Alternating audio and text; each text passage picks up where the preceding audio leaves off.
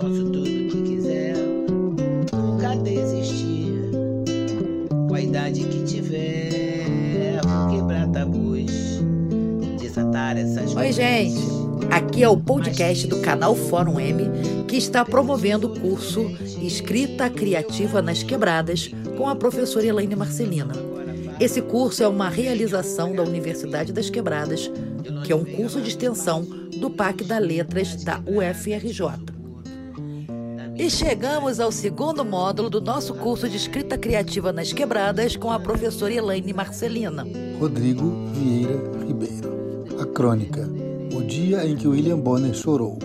Livro Sobreviventes. Autora Cidinha da Silva. O dia em que William Bonner chorou. O Jornal Nacional aproximava-se do fim e, seguindo o roteiro diário, viria algo de impacto para encerrar a espetacularização da notícia no horário de maior audiência dos telejornais. O narrador, de voz bonita, terno impecável e cabelos charmosamente grisalhos, anuncia um caso surpreendente no sertão do Brasil. Um adolescente, de vida miserável, é flagrado ao roubar um bombom na vendinha da região. A repórter responsável pela cobertura percebe que ali há uma boa história para entreter os telespectadores fiéis e resolve levar a notícia do roubo à mãe do garoto, para compor o drama que antecipará a novela das nove. O cinegrafista, depois de ter filmado o menino cabisbaixo e mudo na delegacia, inclui as devidas tarjas no rosto, pois o pequeno infrator tem apenas 13 anos.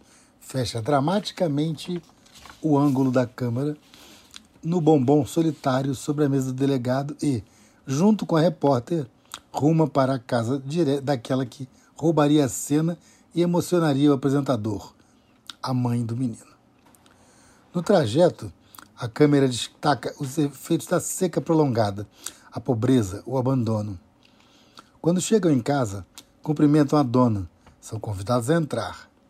A repórter senta em um dos dois tocos da casa de cômodo único, cruza as pernas, equilibra-se. A mãe senta-se na cama de forquilha, dois troncos finos de árvore que sustentam um colchão velho, fino e torto, cama única do lugar. Afora isso, uma bilha com caneca de alumínio em cima, dessas de escola pública, e retrato de um casal pálido na parede. Um homem de terno, a mulher de vestido branco, provável casamento dos pais do menino. A repórter, compungida, transmite à mãe a notícia do roubo. Lágrimas grossas escorrem pelos sulcos do rosto marcado pelo sol e pela dureza do trabalho na roça. A câmera focaliza cada detalhe. A mulher ergue o dedo cabeçudo e calejado, sem unha feita, esfolado pelo cabo de enxada, e anuncia: Eu vou falar uma coisa para a senhora.